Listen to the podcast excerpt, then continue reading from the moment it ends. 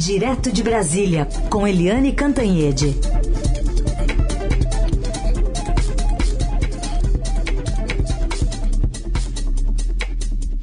Oi, Eliane, bom dia. Bom dia, Raíssa Carolina, ouvintes. Bom dia, Eliane, bem-vinda. Eliane, atualizando aqui os nossos ouvintes do episódio de número, não sei, 15 desse caso das joias, né, envolvendo a família Bolsonaro. Uma coisa está esclarecida, pelo menos aquele lote masculino com relógio, com uma pulseira, foi mesmo para o então presidente da República e agora está num galpão aqui no Brasil. Pois é, é essa investigação é importantíssima, né, gente? É importantíssima, porque está ficando cada vez mais claro que em nenhum minuto o presidente Jair Bolsonaro teve a intenção de declarar que aquelas joias todas, aquelas primeiras joias, né, joias femininas no valor de 16 milhões e meio de reais, uh, que ele tinha intenção de ceder aquilo para o acervo da presidência da República, o acervo da União. O tempo inteiro, o que ele pretendia era embolsar, ficar com essas joias, apesar de ser crime, de ser ilegal segundo as leis brasileiras. Então agora está confirmado o primeiro lote, que era o lote das joias femininas, aquele é, colar incrível de diamantes, com os brincos, com o anel, com o relógio, tudo, tudo com diamantes, pedras, etc. Só faltou o bracelete, que ninguém sabe até agora por quê, né? Aquilo tudo é, não, foi apreendido na Receita Federal, lá no aeroporto de Guarulhos. Foi apreendido, o Bolsonaro oito vezes tentou botar a mão naquilo, não pode se falar em reaver ou recuperar, porque nunca foi dele, mas ele bot, tentava botar a mão naquilo e sucessivamente os auditores da Receita, os fiscais diziam não, não, não e não. E ontem, aliás, o Estadão traz a informação importante e relevante de que o, o secretário uh, da Receita Federal que disse não ao Bolsonaro, que foi o Tostes, que era funcionário, é funcionário da Receita de carreira, né, ele acabou sendo demitido do cargo, ou seja, não fez o que seu mestre mandava e foi demitido do cargo. Bem, aquele foi o primeiro lote apreendido. Aí o segundo lote, que era o lote masculino, com abotoaduras, com a caneta, etc., também em valor altíssimo, mas ainda não é muito seguro se falar sobre esse valor, né, é, segundo o Estadão, em numa primeira avaliação, é, valeria no mínimo, no mínimo 400 mil reais, né, e aquele lote estava com o próprio ministro, então ministro de Minas e Energia, o almirante Bento Albuquerque, e não foi apreendido, não foi identificado, né, pela Receita. E aí o ministro estava com aquilo na bagagem, trouxe para Brasília e isso acabou com o Bolsonaro, que em nenhum minuto declarou que era da União. Então a história vai ficando muito clara e muito feia, muito feia. Envolve uma ditadura sangrenta da Arábia Saudita, envolve muitos milhões de reais, né? É, envolve crime, crime de sonegação, crime de é, é, não sei como é que é o nome disso, mas de dinheiro e, e presentes que deveriam ser do governo da União irem parar em mãos particulares do ex-presidente e da ex-primeira-dama e isso ainda vai muito longe. Agora a Receita, a Polícia Federal, o Ministério Público está todo mundo fechando o cerco nas investigações. E inclusive o ex-ministro Bento Albuquerque vai ter que depor e explicar. Mais um militar engolido pelo bolsonarismo e particularmente pelo Bolsonaro nos últimos quatro anos. O, como eu já escrevi numa coluna, o Bolsonaro foi um exterminador de biografias de militares que iam muito bem e que foram devorados durante o seu governo. Eliane, ainda nesse assunto, o Daniel, nosso ouvinte, está perguntando para você se pedir para a Arábia Saudita dar explicações sobre as joias pode criar um desconforto diplomático. Não, Daniel, não cria desconforto diplomático, porque é uma investigação oficial das instituições brasileiras e, aliás, isso já foi feito, né? Ah, ah, estão, considerando sim e estão em contato sim com a embaixada da Arábia Saudita para chegar lá nos príncipes, né, naqueles é, ditadores todos para explicar por que esse presente, porque cá para nós, né, Daniel, é, ninguém dá um presente de 16 milhões e meio de reais para um presidente de um outro país se não quer alguma coisa em troca. Não faz o menor sentido e não faz o menor sentido o, a ditadura sangrenta, né, que dizem, né, que tecnicamente nem se chama ditadura, é teocracia sangrenta, mas o fato é que, porque essa teocracia sangrenta deu um presente para o presidente do Brasil muito, muito, muito mais caro do que o, os presentes que dava para o próprio presidente da maior potência do mundo, os Estados Unidos. Tem que saber por que esse presente. Qual é o, qual é o objetivo, qual era a intenção, né? Então, sim, Daniel respondendo objetivamente, sim, o governo pode perguntar que presente era esse, para quem era, qual era o objetivo, tudo isso. Muito bem. A gente vai só rememorar aqui a fala do ex-presidente Bolsonaro, né, que no primeiro momento disse que não sabia de nada desses presentes que estavam recebendo da Arábia Saudita. E ficou na alfândega, eu não fiquei sabendo. Dois, três dias depois, a presidência notificou a alfândega que era para ir para o acervo. Até aí tudo bem, nada demais. Poderia, no meu entender, a alfândega ter entregue, iria para o acervo e seria entregue à primeira-dama. O que diz a legislação? Ela poderia usar, não poderia desfazer-se daquilo, só isso, mas não. Eu agora estou sendo crucificado no Brasil por um presente que eu não recebi. Essa fala do fim de semana do então presidente, aliás, do ex-presidente Bolsonaro, que na época recebeu o presente como presidente. E aí, Eliane, desdobrando um pouco politicamente esse caso, tem uma pergunta também da Sara Nasralla. Diz ela que está lendo que Michele está contratando advogados para devolver essas joias à Arábia Saudita. Como pode devolver um bem que não é dela? Estou um pouco confusa ou o buraco é mais embaixo? Oi, Sara tem vários buracos muito mais embaixo nessa história toda. E uma, uma coisa é que o Bolsonaro diz, um presente que eu não recebi, mas que fez tudo para receber. E usando os instrumentos do poder, do governo né, o Bolsonaro, que foi inclusive processado pelo Supremo Tribunal Federal por ingerência política e pessoal na Polícia Federal, né, ele tinha, uh, tentou uh, corromper, de certa forma, a, a, Receita Federal, o Ministério das Relações Exteriores, Itamaraty, o Ministério de Minas e Energia, o ajudante de ordens, né, uh, os militares da presidência usou uh, avião da FAB para botar a mão naqueles presentes. Aí ele diz, ah, que eu não recebi.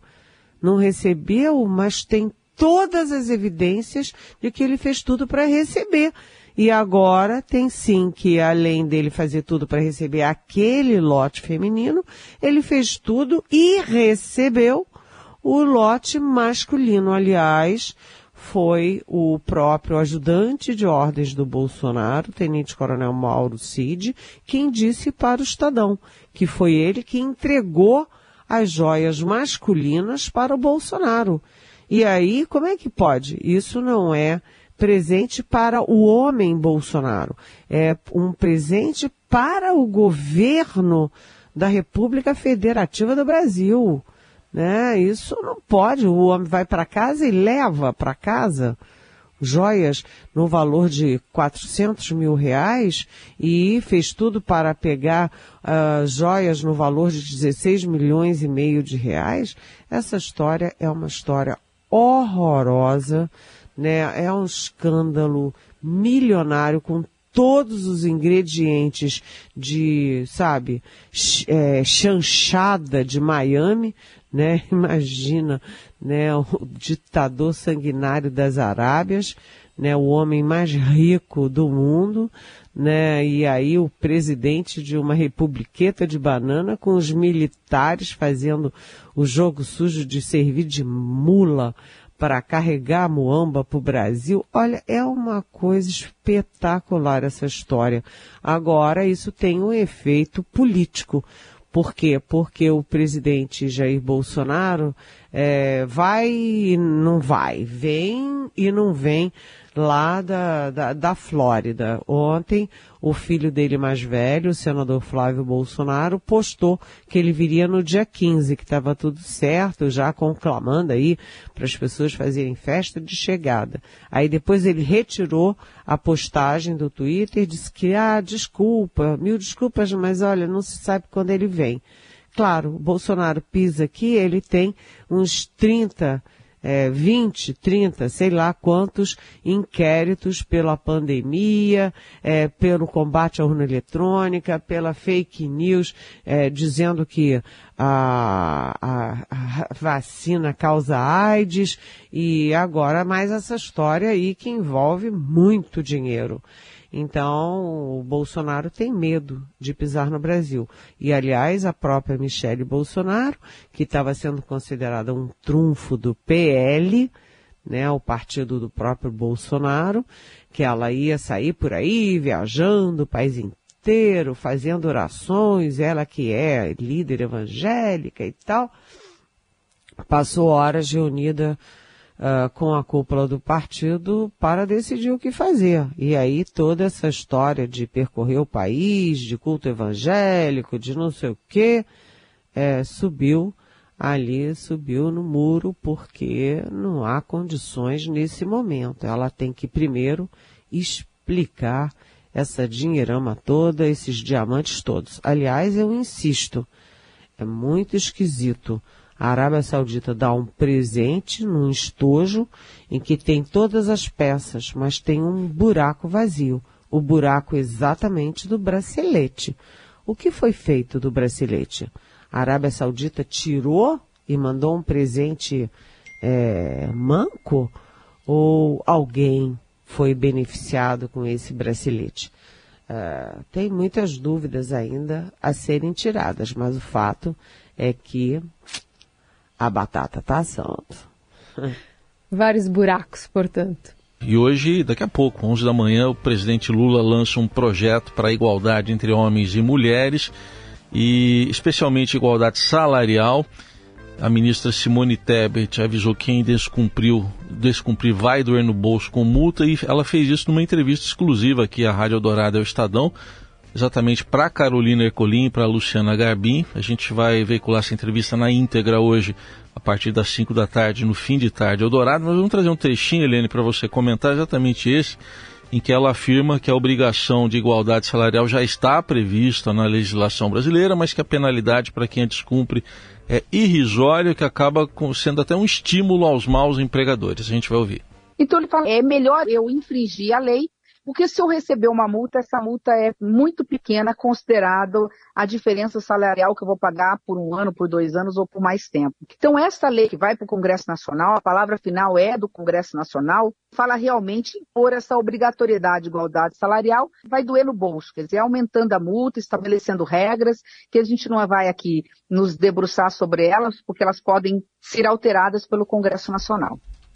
Bom, Helene, os detalhes vamos saber logo mais, mas vai tentar pegar pelo bolso, pelo menos aí, quem não cumpre a lei. Exatamente. Agora, eu queria inverter o nosso jogo aqui hoje hum. e perguntar para a Carolina Herculin, que conversou com a ministra, que trouxe essa entrevista. É relevante porque a Simone Tebet é um personagem relevante é, na política nacional, foi candidata à presidência da República, ficou em terceiro lugar, fez bonito na eleição de 2022, porque a Simone Tebet é ministra do Planejamento, portanto tem uma, uma função relevante sobre as contas públicas e porque foi a Carolina que trouxe essa entrevista junto com a Luciana Garbim. Então eu queria perguntar para você, Carolina, é, o que que te chamou mais atenção nessa entrevista com a ministra Simone Tebet? O que esperar desse pacote que vai ser anunciado daqui a pouco às 11 horas da manhã? Olha, Eliane, a ministra deixou claro que esse é um ponto dentre tantos que precisam ser, de alguma forma, alinhados para diminuir, especialmente nesse caso do, do trabalho, a discrepância né, entre o que se paga para uma mulher e um homem que exercem a mesma função. Até porque a gente está falando de um mercado né, que vai é, ser possível regular de quem trabalha formalmente via CLT. Tem 40% da população brasileira que está é, tá em trabalho informal, então essas regras não vão valer para essas pessoas, não vão é, ser eficazes nesse sentido. Mas o que a ministra deixa claro é que entende que, com a maior punição, isso pode incentivar as empresas, infelizmente, né, pagando mais que seja, a exercer essa paridade de salário para quem exerce a mesma função. Então, ela entende que é uma, uma agulha nesse palheiro e que, de alguma forma, é, integra, ela se sente privilegiada, ou pelo menos prestigiada, porque faz parte do programa de governo que ela é, levou a cabo na eleição e depois cinco pontos, dentre eles esse, né, para que o governo é, Lula, então, na campanha, colocasse dentro da, da seu planejamento, da sua campanha mesmo, dos seus projetos que levaram à frente. Então, esse é um, então ela se sente de alguma forma é, prestigiada, porque o governo está cumprindo, o presidente Lula está cumprindo uma promessa que fez na campanha, tanto para ela quanto para a população, para os seus eleitores. Então é via multa. E aí a gente questionou sobre fiscalização, ela não quis dar muitos detalhes ainda, prefere que o presidente o faça hoje nesse pacote que deve anunciar logo mais, mas adiantou que, claro que vai precisar de fiscalização, vai precisar é, dessa multa e os detalhes que devem chegar às 11 da manhã. Mas entende, né, nesse cenário em geral, que falta bastante coisa para que a mulher consiga exercer uma função e ser valorizada por ela. Exatamente. É... Isso é um dos aspectos né, do nosso dia 8 é, de março. Um dos aspectos é exatamente a disparidade entre os salários de mulheres e homens que exercem a mesma função. Há uma avaliação de que as mulheres recebem apenas é, 75% daquilo que os homens recebem para fazer a mesma coisa durante o mesmo período. E há, inclusive, ali uma avaliação subjetiva de que quando a mulher exerce esses papéis, ah, as coisas andam melhor, andam mais rápido nas empresas privadas, por exemplo. E no setor público, a mulher ainda tem uma presença muito aquém da sua potencialidade. Né? A gente viu que teve uma presidente da República, por exemplo, uh, ministérios como uh, Itamaraty e Defesa e Justiça jamais tiveram uh, ministras mulheres. Poxa, a Justiça, né? você vai nas faculdades de Direito, tem uma forte presença é, feminina, né? Você vai nos escritórios de advocacia, forte presença feminina. Então é preciso é, empoderar as mulheres. E além disso tem a questão da violência, né? Saiu esse dado aí do Fórum Nacional da Segurança Pública mostrando que a violência, em vez de diminuir, continua aumentando em todas as suas áreas, né? A, assassinatos, é, estupro, assédio, sabe? É assim, espancamento, é uma coisa assim, é, a violência contra a mulher está fora de controle, é praticamente uma epidemia. E aí a gente entra numa questão muito séria, que é a questão da educação. Você, é, a causa né, da igualdade não é uma causa só das mulheres, é uma causa da sociedade brasileira. Envolve os homens, né? Envolve os homens, os homens enquanto pais, enquanto chefes, enquanto donos de empresa, enquanto presidentes de poderes, enquanto ministros, né, e principalmente enquanto professores, né. Essa semana eu ouvi uma história horrenda no rádio que uh, uh, a menina né, uma menina autista, adolescente de 13 anos. Ela foi encurralada por três colegas que já vinham fazendo bullying o tempo inteiro contra a menina, encurralada, eles é, assediaram a menina, tocaram a menina nas partes íntimas, é, enfim, uma violência horrorosa. E disseram para ela, se ela não se ela contasse para alguém que ela estava frita, mas ela contou para os pais e os pais foram na escola e chegaram na escola, a direção da escola disse, mas olha, coisa de adolescente é assim mesmo, todo mundo faz isso, é natural.